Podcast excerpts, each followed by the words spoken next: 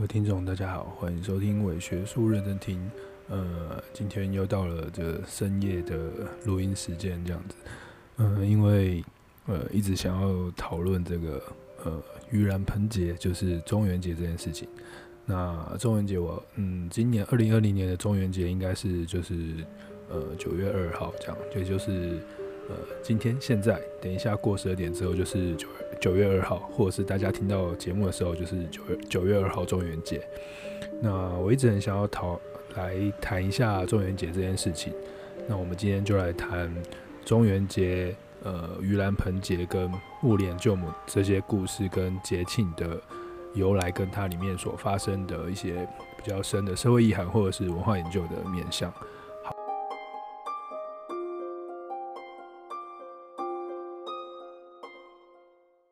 各位听众，大家好，欢迎回来伪学术认真听。呃，现在是半夜的录音时间，这样，所以我的声音呢会尽量的压低跟讲小声一点，但是可能也会收到一些旁边的车子的声音，那就请大家就是对，就是体谅一下这样子。所以我们尽量的安静一点来来讨论这个鬼节的气氛哦，这样其实也蛮合适的啦，就是在这个半夜的时候。在中原普渡的时候，然后我们来谈这个鬼节的节庆的意义，是挺符合现在这个时候跟时节跟时刻跟现在当下的感受这样子。嗯，我对于中元节呢，一直有一种蛮特别的情感。呃，因为我小时候家里面是住在宜兰的东山，然后小时候啦。然后跟我的爷爷奶奶一起住，那在那个乡下的的地方哦，其实这种节庆啊，就尤其这种宗教、道教、佛教融合在一起，民间宗教的节庆其实非常的兴盛。所以中秋节、呃中元节的时候，就是那个祭祀跟拜拜都会非常的盛大。那我记得，呃，每好像每几年的这个中元节，他们是轮流几个乡镇要做一个比较大的普渡。好像是，呃，每十二年吧，还是几年，就忘记确切的时间。呃，就是在东山乡的这几个村子，然后呢，就是每个村子呢，就是每几年就会轮一次普渡的中原普渡的这个巨大节庆的主办单位这样走，那就是那个乡要做比较大的法会跟法事。所以我记得，在我有纪念。有记忆以来，大概有参加过两次吧。好，那有有可能就是十二年一次，因为对，目前有可能参加过三次之类的这样。所以，呃，我记得那个场景就是，呃，我家的呃家乡的门口，呃，是一个三两层的，就是透天这样。然后那个门口呢，就是有一个点阿卡这样，然后这点阿卡呢，就是摆满了。我阿公我妈准备的各种的呃蔬菜水果，然后肉类跟点心，然后还有我记得很多只鸡，然后还有隔壁可能有猪，然后前面还有放那个洗脸洗脸盆，然后有毛巾，然后当然这个是一定要的。那整条东山街哦，就是都是这样子非常盛大的，每一户都出来做一个比较比平常的中元节。摆放更多祭品的这种祭祀活动，然后就会有非常非常多的这种车呃神庙的车队啊会过去啊，然后会有这个呃神将啊会经过啊，诶，有神将吗？应该没有神将，通常通常神将会不会出来？总之就是会有巨大巨大的这个祭祀，那这在我小时候的记忆面是相当深刻的，因为我觉得哦中元节是一个。可能比过年还要更丰富、更澎湃的一个节日。当然，它因为带着非常多的恐怖故事，所以对我对我这个喜爱恐怖的故事的人来讲是非常非常的有想象的。那在台北也是一样，每年中元节，我们也都呃在公司里面啊，在家里面，小时候都很期待嘛。中元节都会买一堆有的没有的零食，然后爸爸妈妈就会在家里面的前面啊，在后面啊拜拜这样子。那后面不是都会摆一个在厨放在厨房对着里面还对外面的一个一个小桌子嘛？还不能不一定要用桌子，可能要用一个椅子或板凳随便摆有没有？那是要拜什么？拜地基主、地基主。我小时候听过那个非常多跟地基主相关的鬼故事，就地基主据说就是呃头是扁扁的，然后看起来非常的瘦高，然后他可能穿着一个西装的模样，或者这个男子的模样这样，然后出现在你家的某个地方，在中元节的时候这样。所以我听过很多跟地基主很相关的中元节鬼故事。呃，觉得很有趣，然后也觉得很恐怖，这样，所以中元节对我来讲是一个很很喜爱的节日，这样超超过元宵节，就前面的上元、下元，下元通常没有人在拜了，就我们平常不太会拜，超越过其他的这种中国传统节庆，我觉得中元节特别特别，整个七月都有满满的意涵存在。那我还记得我第一次，呃，自己搬家住到淡水来的时候。然后我就十八岁、十九岁吧，我就很无聊的，就是在那边说啊，妈，我觉得我那个中元节到了，但你们不是有拜拜吗？那我我也想要拜拜这样。然后我妈就用一个悠悠的声音说：“你讲了，你就要拜，就是 通常你说了中元节你要拜拜这件事情，你就一定要拜，你不能不拜哦。”这样子，就他吓得我就是。呃，搬到淡水来的那个中元节，我还真的乖乖的跑去买了一堆东西，然后在我的新房子里面就拜了一下好兄弟们，这样子，告诉他们说我要来这边住喽，然后大家可以保佑我平安，然后大家也吃得开心，这样。对，所以中元节对我来讲有非常非常多的有趣的事情跟跟意涵哦。那对原本的我来想，就是中元节它其实应该是一个道教的节日吧。那就我自己的研究跟我看的资料来说，中元节应该就是出自于这种一个道教的一个嗯世界观、宇宙的想象。呃，这个道教宇宙想想象把世界分成上元、中元跟下元三种部分。这三个部分可能是天地人啊，或是人内在某种三个状态啊，或是天世界中的宇宙运行的三个状态。那这些状态，它在神话故事、在宗教的表达中被拟人化成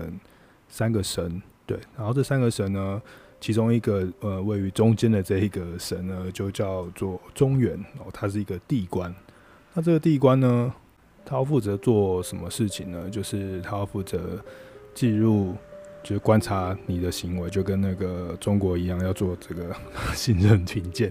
就是要观察说我们每个人做的这个社会责任有没有做很好啊，我们的社会信任有没有做得很好，这样要观察我们的行为，做一个打分数的过的作用，这样，然后来评定说我们这个人的一生到底值多少分，然后以后会发生什么事情。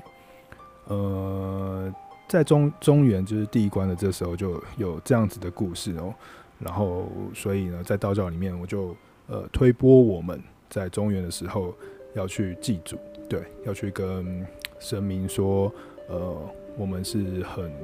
有道德的，然后我们很怀念祖先，然后这些鬼魂们来到回来到世界之后，我们为他们准备丰盛的食物，然后让他们可以，哦，这个已经跟道佛教有点混淆在一起了。总之就是呃祭祀祖先。让祖先这些鬼可以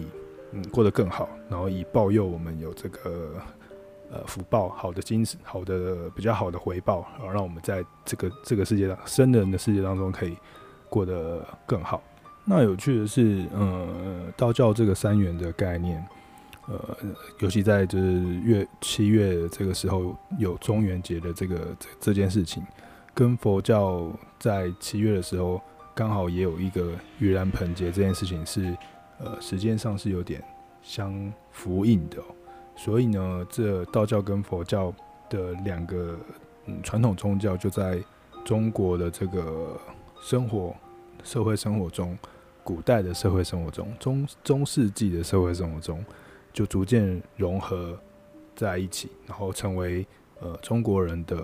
或是华人的一个。很重要的幽灵的节日和鬼节就是七月半，就是中元节，就是盂兰盆节。但事实上，其实，嗯，这个七月的这个盂兰盆节也好，或者是中元节也好，无论是佛教也好，也是道教也好，事实上，在这更久之前，嗯，居住在华人地区、中国地区的，好讲中国中国地区的这群人其实就已经有嗯，在夏末秋初的时候，就是七月这个时候祭祀大地、祭祀丰收的这个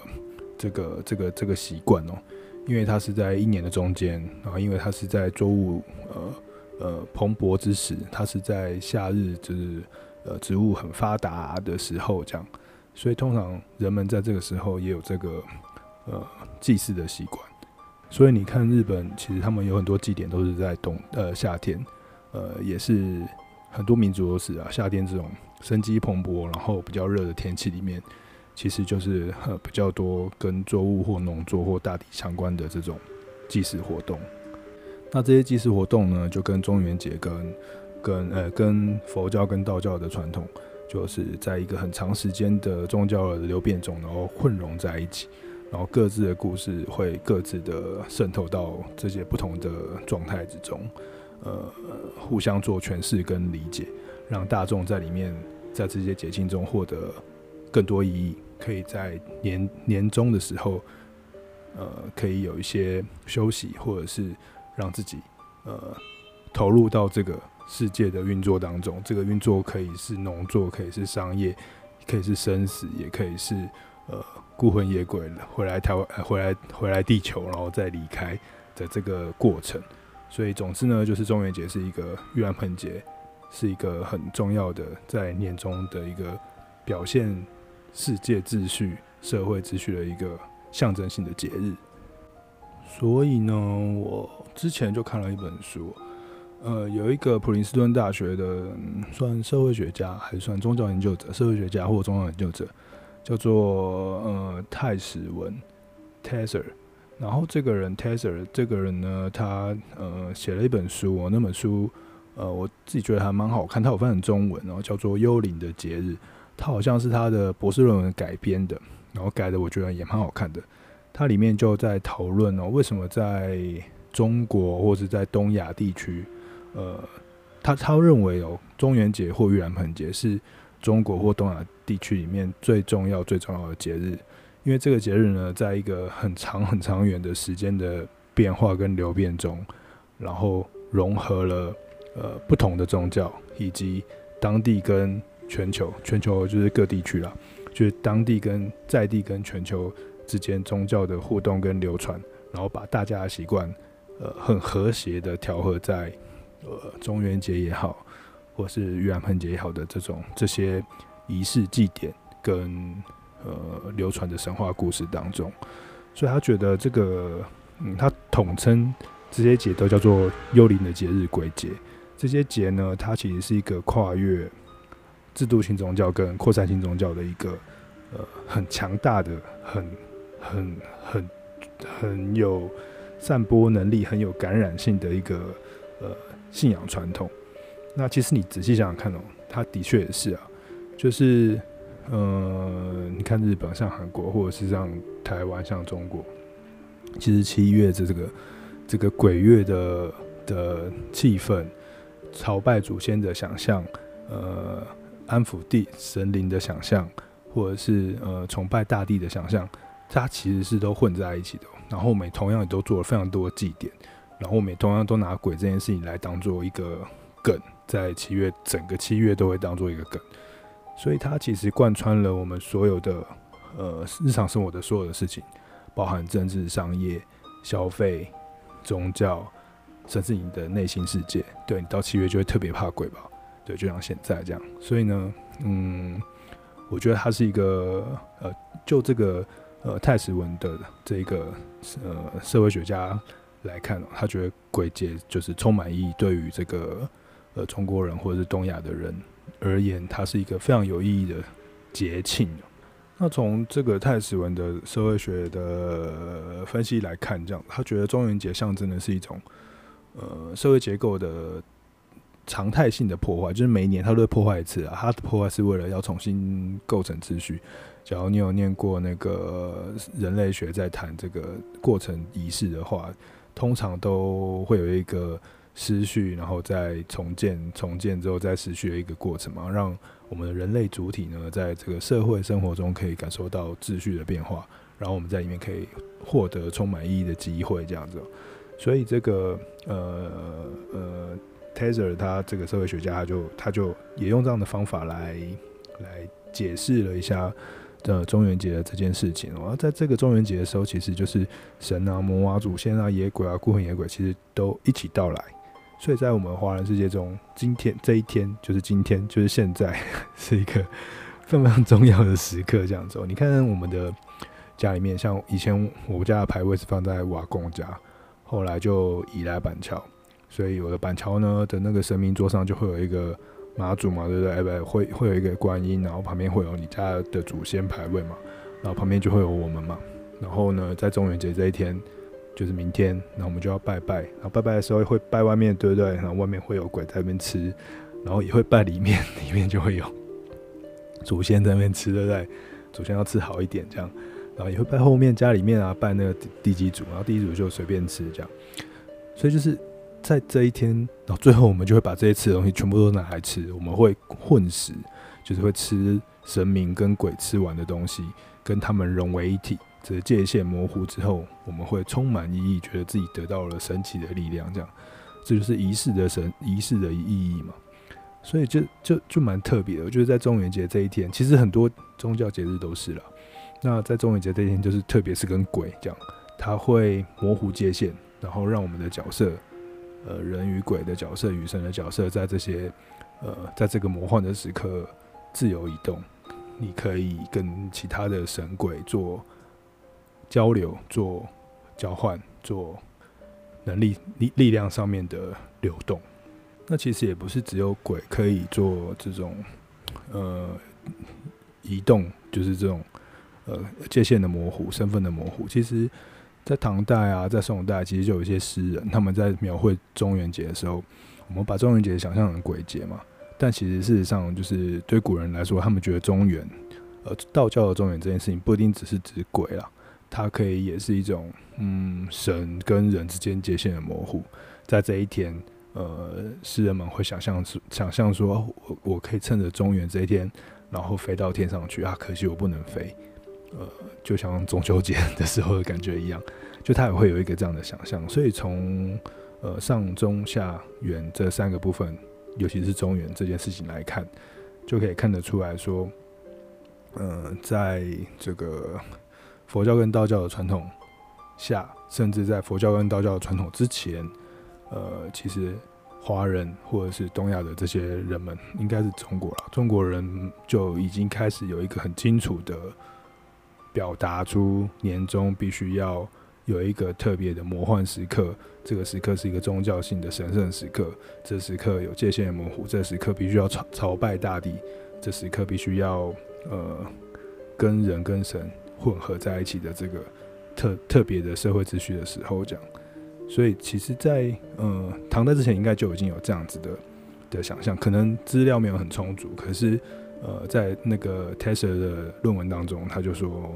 但是在唐代之后开始有一个比较明显的混合，那那个混合呢，就是一方面是从中元节的文献来看，可另外一方面呢，很重要的一件事情就是盂兰盆节在唐代。正式比较清晰、比较鲜明的被拿出来，变成是一个混合道教跟一般的民间习俗的一个很重要节日的这个庞大的盂兰盆节节日跟木兰救母的神话故事。那我们就来谈一下木兰救母的神话故事。木兰救母不知道大家有没有听过？就是我小时候在看那个中国民间故事的时候，就大概有看过木兰救母这个故事。木兰救母故事呢，我的呃记忆里面就是木兰是一个木木木剑木哦，不是木兰救母了，木莲救母。天，我刚刚一直讲木木兰救母，因为今天看到那个 花木兰上映，好木莲木莲就，木剑莲就是这个佛陀下面的一个一个重要的弟子。我的弟子就是跟别人不太一样，他他精通神力哦，他比较有他有武功又有神力又有法力这样，所以他跟其他的就是纯粹就是。学佛的人不太不太一样，他他有一种神奇的力量这样子。那那神奇的力量呢，就是他可以，比如说有天天眼通，就是他有神通的作用，他可以看到他想看到的事情。那有一天，他就看到他妈妈因为做了坏事之后呢，就遁入恶鬼道里面，就是他妈妈就在地狱里面受苦这样。呃，小时候故事不太清楚了，但我就记得他看到他妈妈受苦之后，他就想要去地狱去找他妈妈嘛。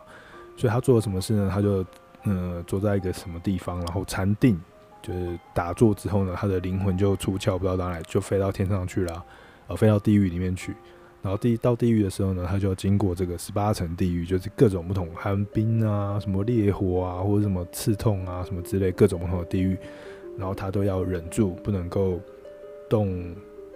呃，不能够说痛苦，或者是不能够动情，不能够干嘛干嘛之类的。然后最后最后他才可以见到他妈妈，把他妈妈救出来。然后终终于，因为就是那个就是见到他妈妈了嘛。我记得那个故事的版本应该就是有把他把他妈妈救出来了。但我还有听过别的版本，就是他看到他妈妈在地狱受苦，于是呢，他就运用他的神力，然后把就是食物放在钵中吧，然后要给他妈妈吃。然后可是呢，因为他妈妈是哦，对，前一阵子我去上上个礼拜我去台那个高雄的佛光山。佛光山里面就有一个木莲救母的故事的一个嗯动画，不是动画，就是呃装置艺术，就是一个一个一个戏剧的一个你你走过去，他就会演给你看这样。然后里面就有一段，就是那个木莲他把那个食物放在钵里面，要给要给他妈妈吃嘛，用法力给他妈妈带到地狱去给他妈吃。然后他妈看到食物就很高兴啊，要要吃进口里面。可是他妈妈已经沦为恶鬼，很恶的恶恶鬼。所以呢，恶鬼它的特色就是全身的皮肤都很痛，很就是随便触碰都很痛，然后筋骨断裂。然后呢，它的食道就是很细小，所以你吃任何东西都很难吞咽，所以你就会很饿。然后呢，那个但是因为他看他妈很饿，所以他就很舍不得，赶快赶快把食物给他妈妈吃。那他妈妈呢，就是一吃一吃到嘴嘴巴里面之后，就从 那个图片就是从嘴巴里面喷出火焰这样子。就是那些食物都变成火，很烫，然后难以下咽，所以他嘴巴里面就是喷火这样，然后这些火呢就会燃烧他的身体。所以恶鬼之痛苦之处就在于他，呃，咽口就是火焰的焰，就是吃到嘴巴里面之后，他吞不下去，然后这个火恶鬼的火焰也会重复的呃侵扰他这个恶鬼本身。于是呢，就是木莲就不知道怎么怎么办嘛，所以他就请教。佛陀就是求助于佛陀，然后就问佛陀说：“啊，那个我没有办法救我妈这样啊，你要要怎么样我才可以让她就是得救吃到东西这样子？”然后那个佛陀就说：“呃，你一个人的孝心不是不够这样子，因为你你的母亲就是在生前都很自私，然后不做善事，不给就是穷人吃东西，然后做很多不好的事情，罪孽深重。然后呢，所以呢，才会才会有这种报应在这个地狱之中。所以你要做救他呢，不是你一个人就可以办得到。”所以佛陀呢就跟木莲说，如果你想要救你的妈妈呢，就必须在七月十五号，就是呃呃中元节，就是盂兰盆节的这一天，然后要邀请就是各地的出家人准备这个食物，对，然后呢就这样才可以集结众生的力量跟众生的神威，然后求就让你的母亲脱困，而且可以救别人的母亲哦，这样就大家一起来布施的一个概念，这样，好，于是木兰就做了这件事情。所以呢，后来这个盂兰盆节就是，呃，今天这个节日，就是在佛教的传统里面，就是呃，就会准备很多的这种嗯斋食美禄，就是美食这样子，然后供养供养众生哦，或者是也有版本就是供养呃十方僧众僧众，就是供养给和呃和尚尼姑们，因为这些人是佛门子弟嘛，讲他们平常就是。需要大家的供养，这样，那透过这样大量的供养，就可以呃让自己的父母，让自己的祖先可以过得在地狱里面过更好，他可以不用沦为到地狱中这样子。所以这种盂兰盆法会，嗯，或是盂兰盆节，就在这样的意义下展开。那在日本的盂兰盆节，就是一个很明显就是祭祖的节日，就是你必须要在盂兰盆盆节这一天呢，就是做一些仪式，然后呃让自己的祖先。回到家中，或是回到这个会，这个盂兰盆节的这个会上，然后好好的安抚他们，然后他们再回去。所以呢，呃，基本上盂兰盆节它就跟中元节有点像，可是它的这个传统呃的经呃源头不太一样这样子。那在盂兰盆节部分就是这个木兰救母的故事。所以呢，其实木兰救母的故事其实后来也有影响到呃道道教里面的某一些呃仪式行为，或者是我们的想象，比如说呃鬼门开，然后有很多鬼回来，然后有地狱的鬼面，地狱的鬼跑到人间中，然后我们要呃拿食物供养他们这样。呃，其实这个都有点混合在一起的意思。而盂兰盂兰盆这个字本身就由这个呃救济地狱中玄道的人，这个梵文呢，盂兰盆，盂兰本身，盂兰盆三个字或盂兰本身就是那个玄道梵文中玄道的意思哦，倒挂或玄道的意思。然后那个盆可能就是那个钵的意思，所以就所以就是呃，去拯救玄道的地狱中玄道的这些人的意思的，用这个盆这样，用这个钵，对，所以才有盂兰盆节这个字眼。那那其实蛮有趣啊，就是嗯，其实中元节嗯嗯本身就已经有道教的这个上元、中元、下元的概念，所以就有一个地元呃中元节地官的这个节庆。那在民间宗教里面本来就有这个呃在。其年终的时候祭祀大地的这个习惯，可能也有祭祀祖先的习惯。那当佛教传到中国来的时候，他就看到，诶、有这样子的习惯，或者是有这样子的，嗯，风土民情，所以他就希望自己的也是要传教嘛，就希望自己的这个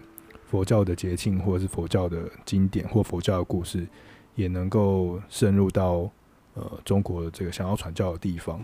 于是他们就用木兰救母这个故事来做一个呃传教的呃宣传的说服的故事 语义这样的修辞，因为木兰故事呃木木又讲木兰木木莲的故事呢，它是一个孝顺的故事哦。那你知道中国人就是非常非常在意就是孝孝道这件事情，所以呃呃木木莲救母这种到地狱救母的这个孝的这个过程就在。中国引起呃很多呃人的共鸣，因为我们重一很重视的是家庭伦理这件事情，所以呢孝这件事情就变得很重要。那木莲救母呢，也代表了孝的这个行为的展现。可是呢，嗯、从 Tesla 的那个从从刚刚讲的那个社会学者的角度，学者的角度来看哦，就光光是孝这件事情好像嗯嗯不够，就没有那么强烈这样子哦。他认为哦，其实真正让呃盂兰盆节或是让木莲救母这件事情，可以在呃东亚或华人世界或东中国世界里面，可以跟其他的宗教脉络或生活脉络融合的原因，是因为他觉得佛教中的这个木莲这个角色，他是一个 superhero，他是一个呃超级英雄。为什么这么说呢？因为他其实跟其他的弟子不同。嗯，我刚刚讲过，木莲他其实蛮特别。他的整个故事的经历就是，他去民间游历，然后拯救母亲。那他本身一开始就是一个，他的形象在其他的经书中就是一个，呃，会预言的禅修者，就是他可以预见未来发生的事情，因为他有神通这样。那他也是一个可以，呃，自由移动的宇宙旅行者，因为他只要在那边禅定之后。他就可以脱离自己的身躯，然后到其他的地方，地狱或者是其他地方神游这样。所以某个程度上，就是他是一个很有强烈的巫师形象的人，巫就是巫师的巫，巫师形象的人。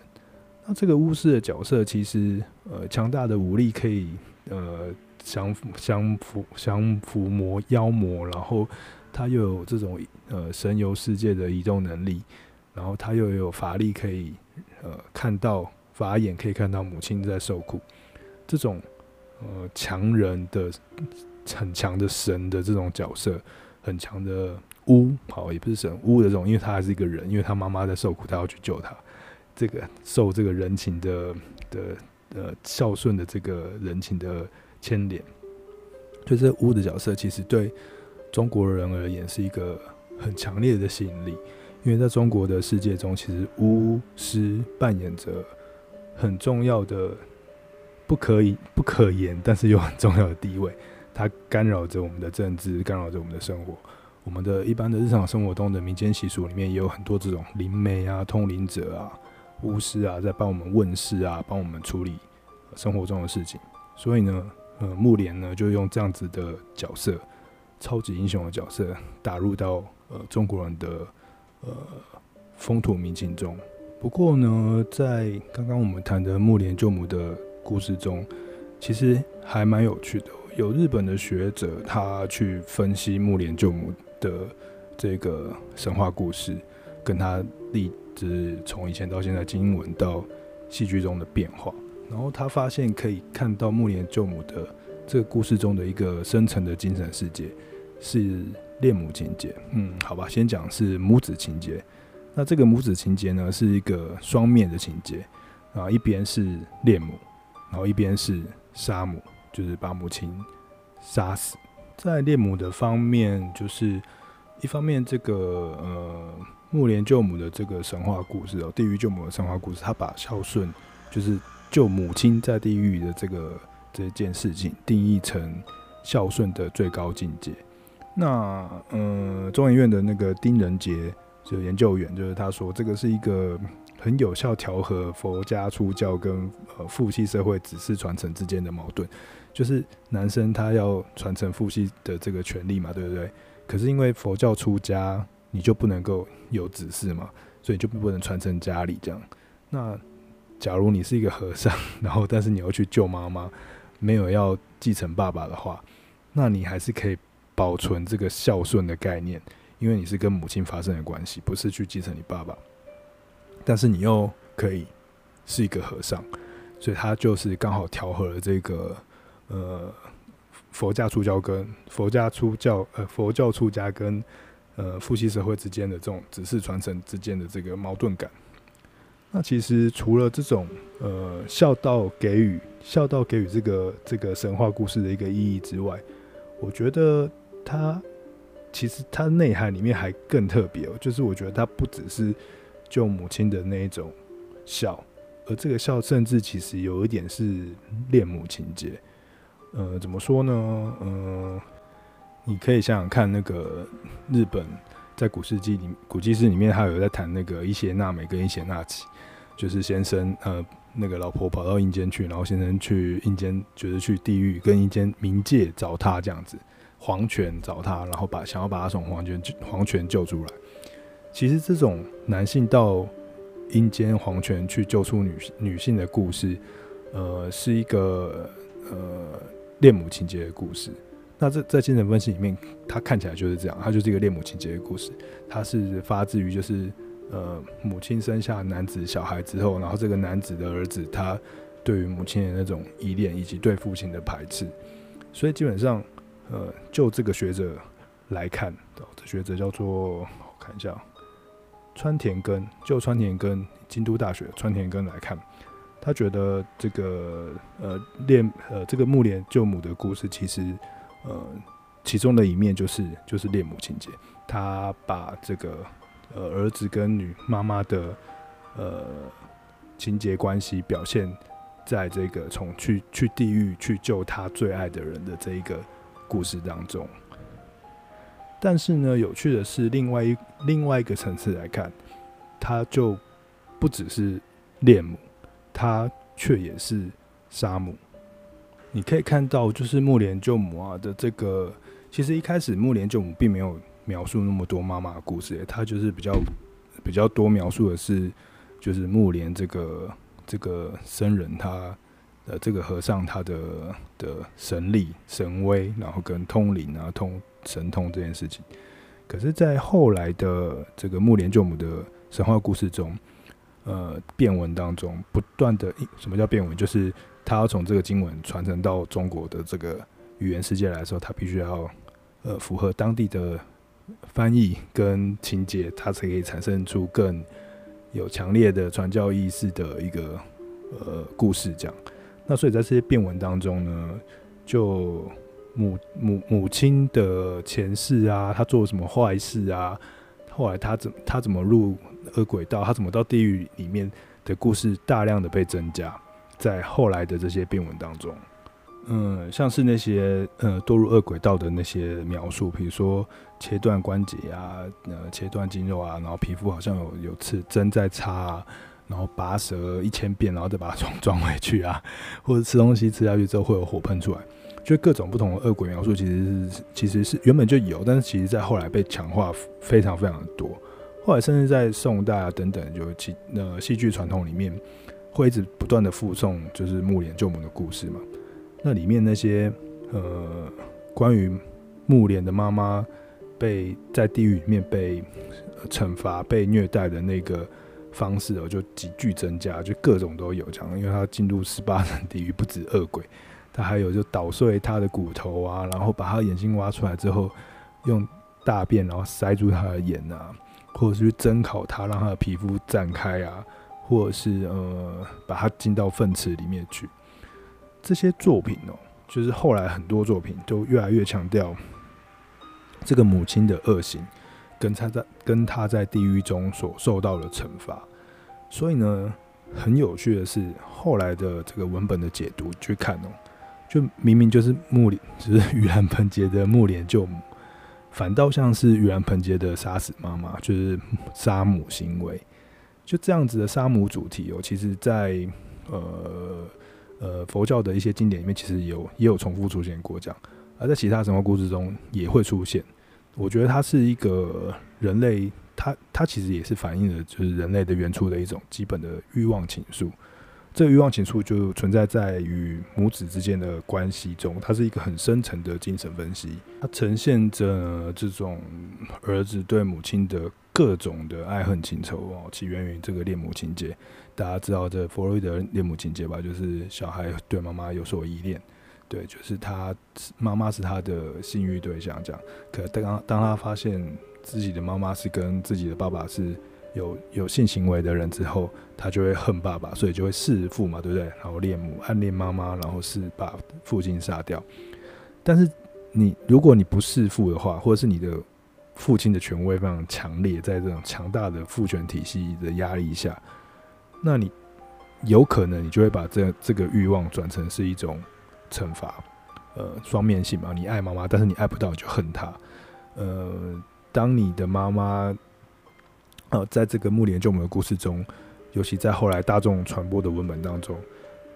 大众会为这个呃惩罚母亲的 惩罚母亲的这些桥段而获得剧情上面的高潮，这样子。所以呢，木莲救母的地狱型哦，就是呃，他是想要跟自己所爱的女性相遇，但是当他发现这个女性就是妈妈跟其他的男性有性关系的时候，这个男性可能是爸爸或别人。他就会引起他的嫉妒的嫉妒之心，他就会从欲望转成嫉妒，然后就想要惩罚他的妈妈。于是呢，就设计各种不同的地狱的桥段来去惩罚他。对，当然在目连救母的故事中，我们不可能会去说，呃，他跟谁谁做爱嘛，就是他不符合这个经典的内容，也就算是小说或者是戏剧也不太好，所以他通常都会用。呃，贪心啊，贪吃啊，或者是不不没有礼貌，对佛出家人没有礼貌等等等的这些呃嫉妒啊等等这些情绪不好的情绪不好的习惯呃不好的规范来代替呃欲望或呃性关性性行为这件事情作为这个替代，那很有趣了，在这样的解读里面，你就可以看到另外一个层次的。呃，木莲神话。今天简单的跟大家讨论一下中元节、中元节跟盂兰盆节，还有整个七月这个鬼月。鬼月在那个 Taser 的那个呃宗教宗教社会学的制度的讨论的面向上，你可以看得出来，他他其实本来就是在做一个比较整体的讨论啊。也可以看得出来，就是呃七月鬼节这件事情，无论在佛教或道教，或者是家庭宗教。就是民间习俗上，任何任何一种上，在中国社会里面或东亚的社会里面，其实它就有很多呃广泛的跟多重的流传跟意义的重叠，呃，尤其是在中国人的生活中，我们的鬼节其实呃复合了非常多不同的东西，这样子。那它一方面呢是呃作为这个家庭这孝道的一种补充，然后它也是帮这个僧侣的生活做一种宣传。那同时呢，七月也是一种对自然运设、自然环境运作、天体运行的一种崇拜，然后它也是促进生者跟亡者的这个人生幸福，或者是呃应得的一个很好的片刻跟时机。所以这个故事跟这个节日其实是深很非常非常深入到呃中国人的家庭的呃还有社会的这个各种不同的层次当中。那从刚刚谈的另外一个那个川田根的这种比较内在的社会学，就精神分析的世界观里面去看，呃，木莲救母的这个故事呢，基本上它更反映得出的是人类的欲望的关系。然后再就是呃，目连啊，或者是在人们得不到那个母亲，或是发现母亲并非有我们想象的那个性规范所规范住的时候。或者是我们自己被新规范规范住，我们所得到想得到而得不到的时候，呃，目连救母的那些地狱场景或者是地狱冒险，就很反而很像是一个儿子在撒娇或者是闹脾气的桥段，对，只是他把他上演得很残酷这样子。嗯、我觉得这这个观点还蛮有趣的、就是那个这个这个这个这个川田跟他最后他用这种。仿佛像是撒娇一样的这这个这个讲法来谈目连救母，我觉得是一个很 touch 到我的一个神话解读的方式。就是当你依赖不到妈妈的时候，就要惩罚妈妈。惩罚怎么惩罚妈妈呢？就是耍赖这样子。对，就是要开学了，对，明天要开学了，今天今天要开学了，对，所以应该有很多妈妈深刻感受到儿子在耍赖跟闹脾气的感觉吧？对，这就是恋母情结。或者是他生气的时候，他就是在惩罚你呢，这样子。好，那我们今天呢就很快速的在深夜当中聊了一下所谓的中元节是什么，所谓的盂兰盆节是什么，以及谈了一下木莲救母的这个神话故事。对，是木莲，不是木兰哦，是目连救母的神话故事。那我们也看到了，就是这个宗教在中国社会、华人社会的这种多重的流传跟变迁和重叠。然后也从日本人他们对盂兰盆节跟呃木兰救母这个神话故事的精神精神分析来去看到，他们认为这个这个木兰救母其实是一种恋母情结的两双面性。这样，好，也已经很晚了，那我们就不多说喽。呃，希望我们很快还有其他的东西跟大家聊。这个鬼节我真的是太多东西可以聊了。对，讲到鬼，就是我就是伪学术跟长节的这个专门这样的，所以我们就一直发内容。但是在发内容的同时，其实我我自己也嗯学到非常多东西，我重新也看了很多东西。那对人生啊，对社会啊，或者对这些神话故事或节庆有更深的体悟。这样，那希望你也是。